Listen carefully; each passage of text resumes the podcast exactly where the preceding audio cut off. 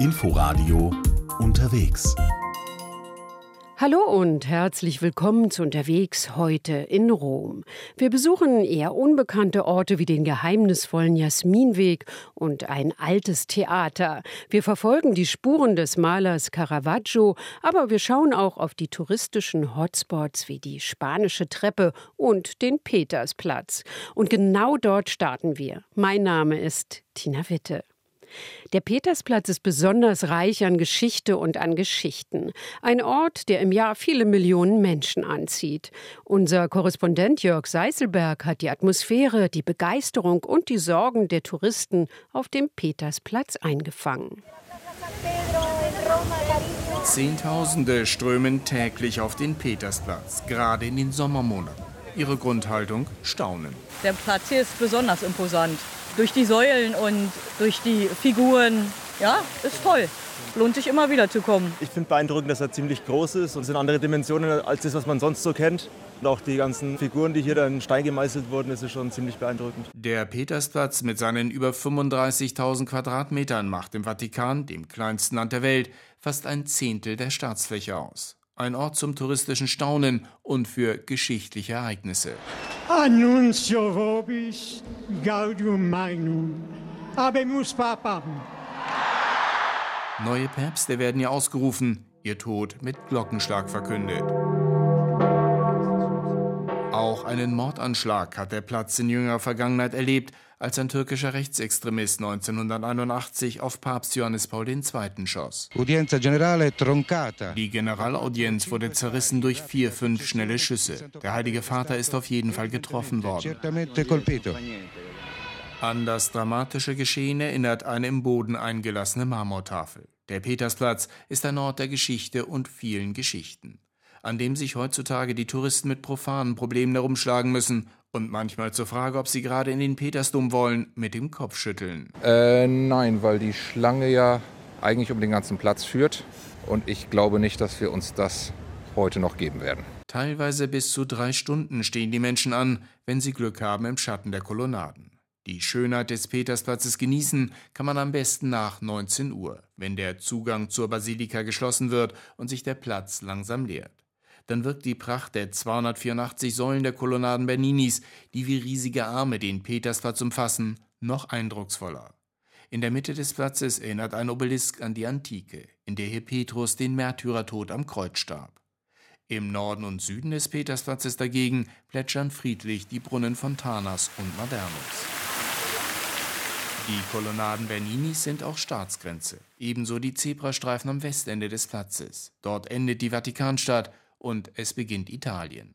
Wer über die Zebrastreifen schlendert oder durch die Kolonnaden, reist aus einem Land aus und in ein anderes ein, ohne es zu merken. Kioske, Läden oder ähnliches gibt es auf dem Petersplatz nicht. Die pure Schönheit des Ortes soll nicht gestört werden. Eine Schönheit, die jährlich zwischen 6 und 11 Millionen Besucher auf den Petersplatz zieht. Der Aufwand, der halt betrieben wurde früher, ist einfach Wahnsinn. Kennt man so von Deutschland gar nicht. Wer sich für die Geschichte des Vatikans interessiert und es nicht ganz so trubelig haben möchte, dem empfiehlt Lisa Weiß, unsere Korrespondentin in Rom, den Jasminweg. Um den Eingang dahin zu finden, ist es fast wie bei Harry Potter. Man muss erstmal auf einen Bahnsteig. Es ist laut und trubelig hier am Bahnhof San Pietro nahe dem Vatikan. Pendler versuchen den Zug Richtung Civitavecchia noch zu erwischen, ein paar Touristen den Fahrkartenautomaten zu verstehen. Hier soll die Passeggiata del Gelsomino, die Jasminpromenade oder auch der Jasminweg beginnen. Aber wo? Da kann Donato helfen von der Agentur Deutsche Römerin.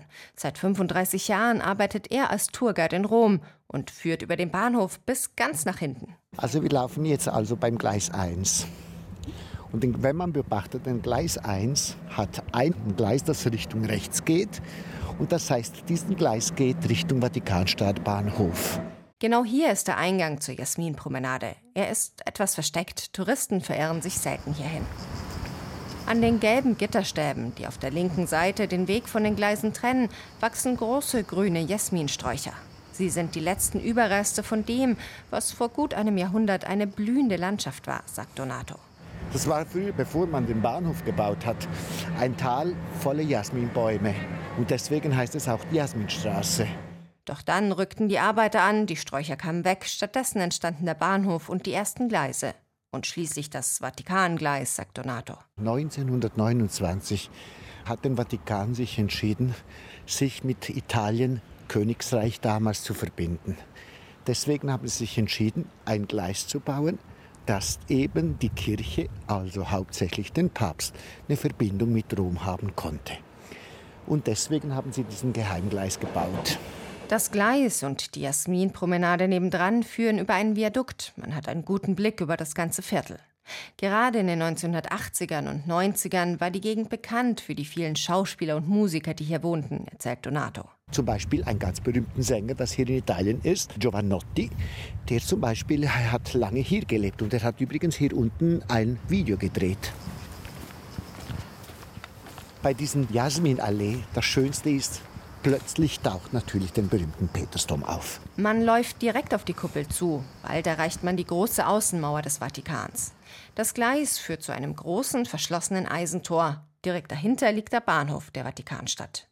Früher nutzten ab und an mal die Päpste die Bahnverbindung. Heute können Touristen sich wie Päpste fühlen und an ausgewählten Terminen vom Vatikanbahnhof Richtung Castel Gandolfo, der päpstlichen Sommerresidenz, fahren. Meistens werden über die Gleise aber Waren transportiert, erklärt Tourguide Donato. Was liefert man hier? Lebensmittel und ganz wichtig, Medikamenten aus der ganzen Welt. Ich selbst kaufe Medikamente, das ich in Deutschland finde, das man hier nicht in Italien findet. Hier in der Vatikanstadt kann man es finden. Und wir haben hier die größte Apotheke überhaupt der ganzen Welt.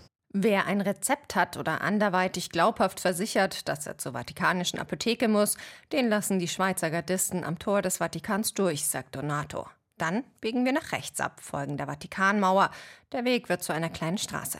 Wir haben jetzt langsam den Jasminweg verlassen, der mehr und weniger 1400 Meter lang ist. Also ist wirklich eine kleine Promenade, wirklich eine ganz kleine Oase. Ein guter Ausgleich zu den Menschenmassen, denen man ein paar Schritte weiter am Petersplatz begegnet.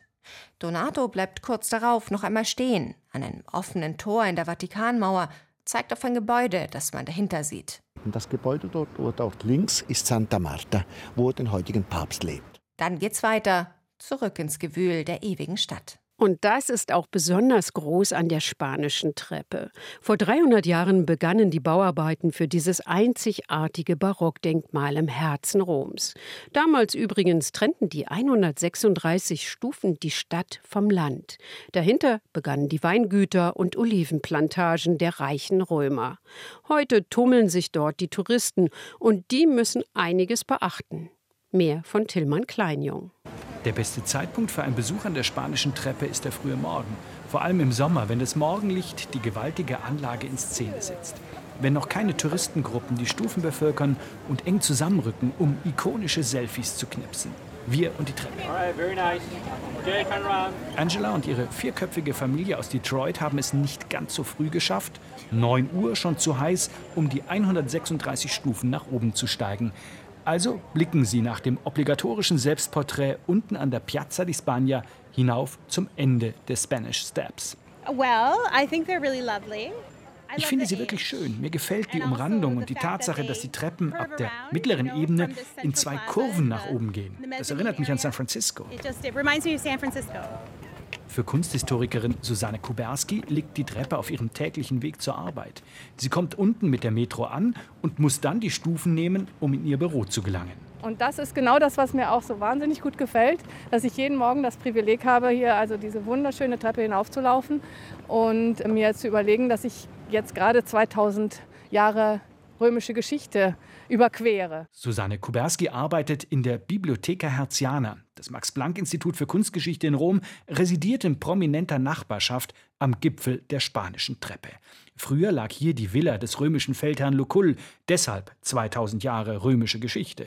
Heute sind es das berühmte Hotel Hassler und die Kirche, zu der die Treppenstufen eigentlich führen, Santissima Trinita dei Monti. Baujahr 1587. Um zu dieser Kirche hinzukommen, musste man so einen schlammigen Hang hinauflaufen unter Bäumen.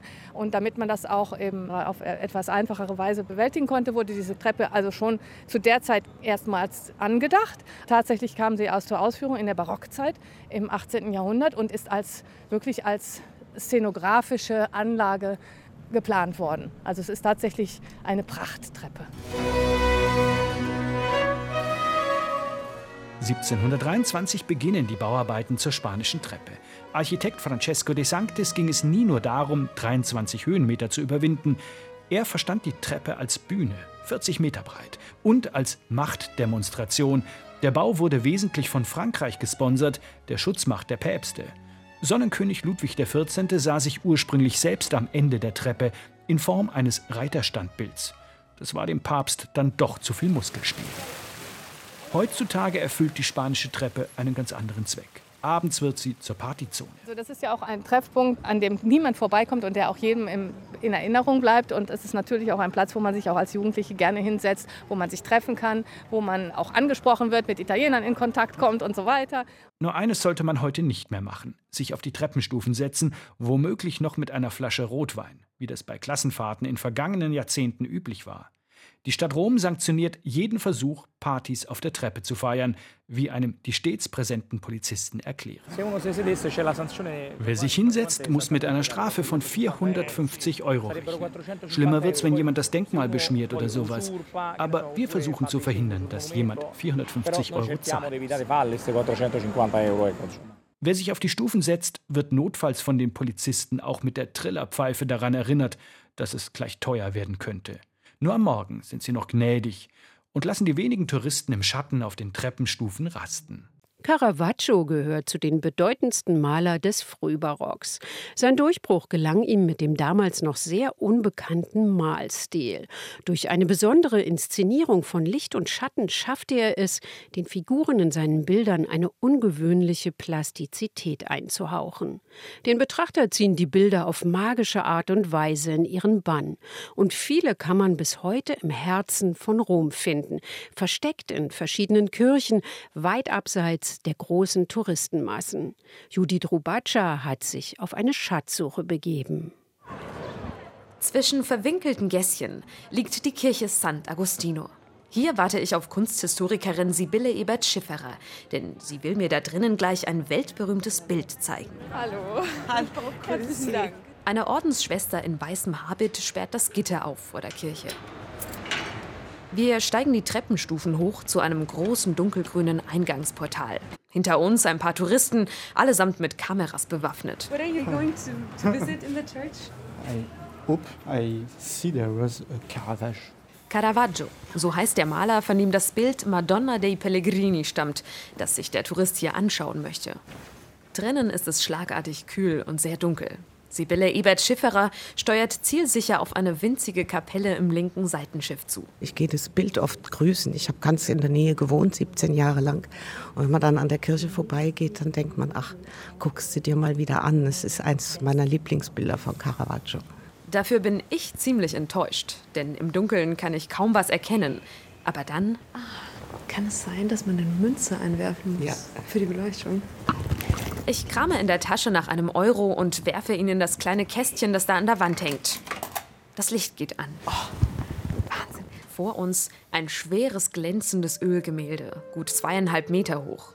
Das Bild ist sehr dunkel, nur von rechts oben fällt ein schmaler Lichtspalt schräg ins Bild. Direkt auf eine sehr jung aussehende Mutter Gottes mit Kind. Vor ihr, im Halbdunkeln, schemenhaft zwei Pilger, die das Jesuskind anbeten.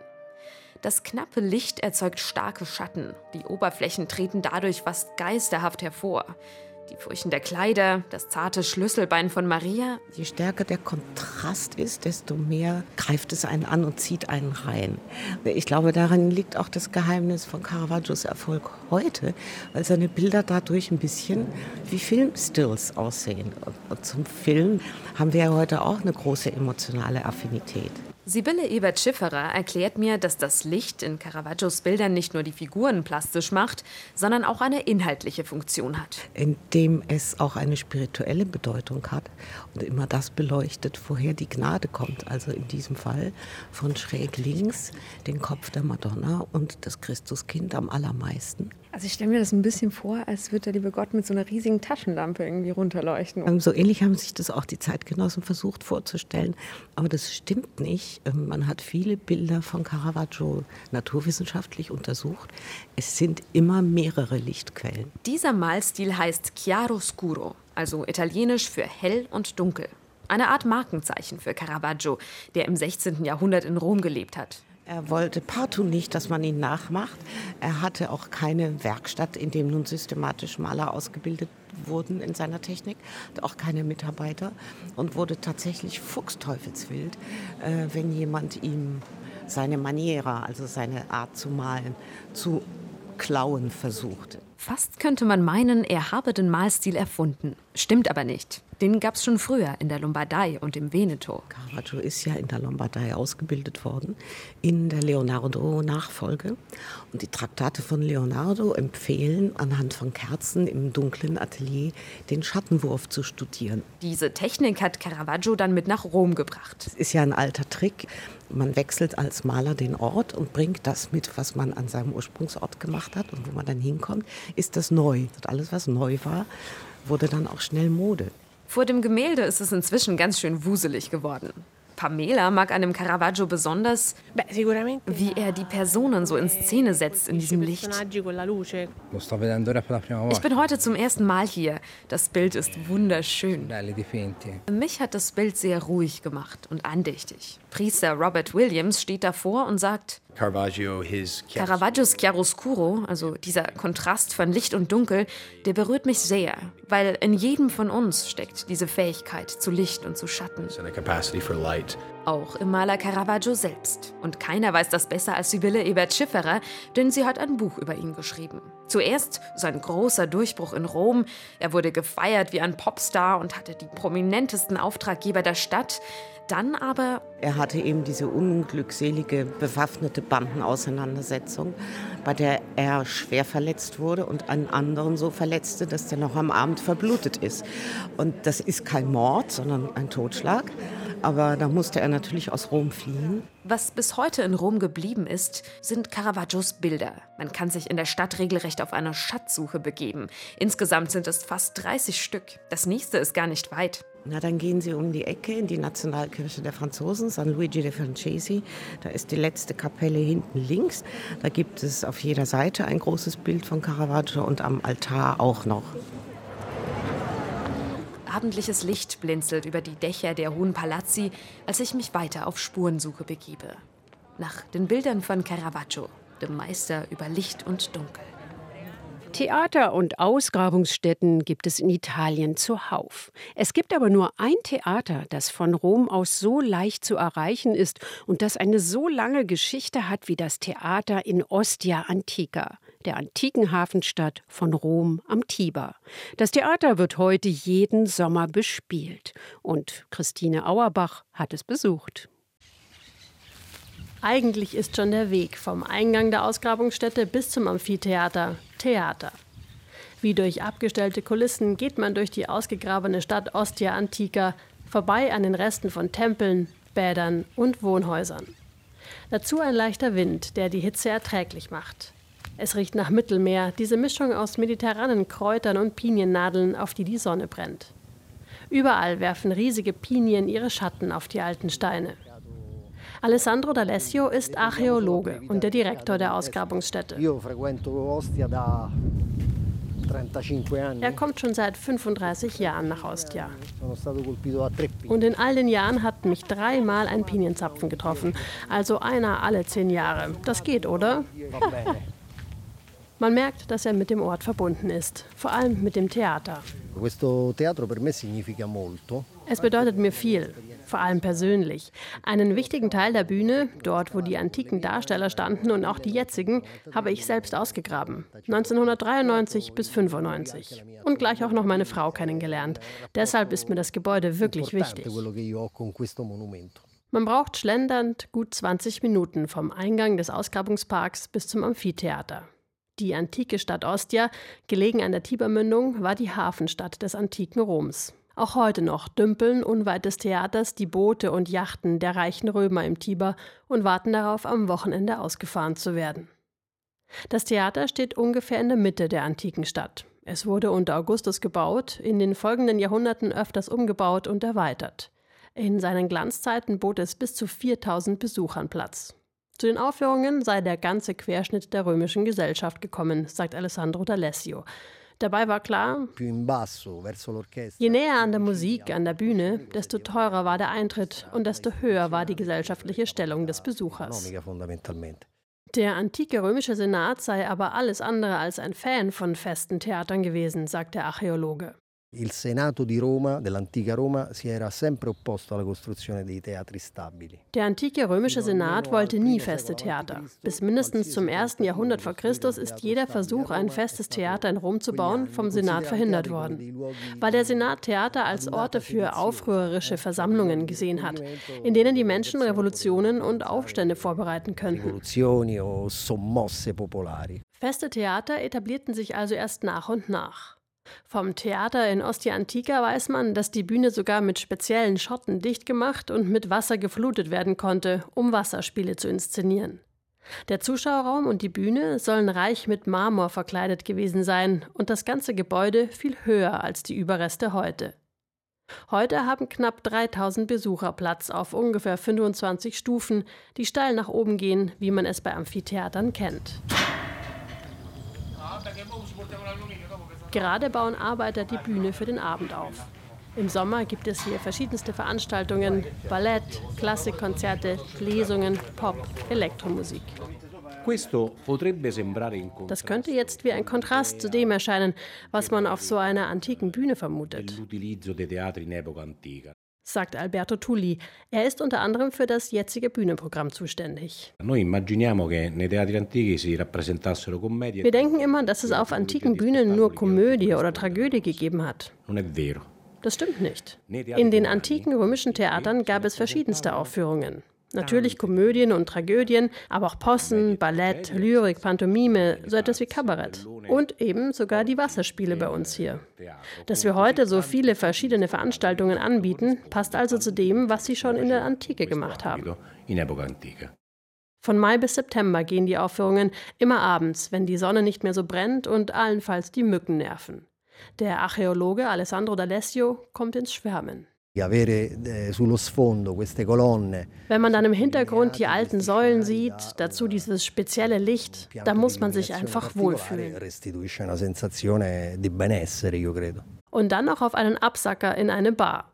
Im antiken Ostia wäre das kein Problem gewesen. Tavernen hat man bei den Ausgrabungen einige gefunden, doch von denen sind heute nur noch Steine übrig.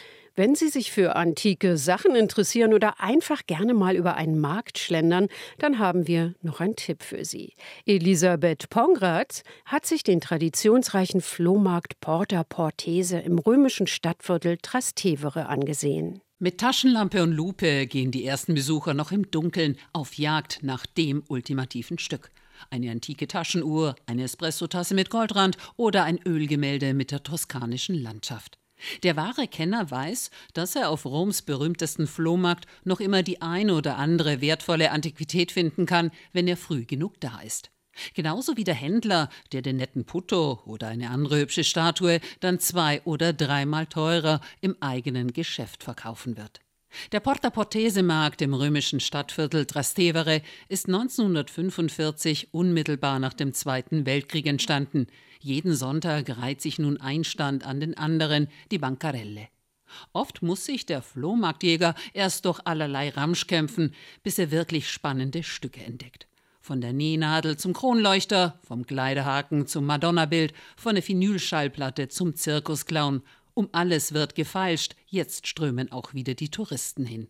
Besonders im Trend ist Vintage aus alt macht neu.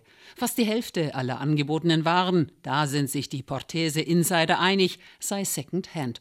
Und auch diese Stücke finden sich mitunter in den Geschäften der römischen Innenstadt wieder zum doppelten Preis. Und noch ein letzter Tipp zum Rombesuch.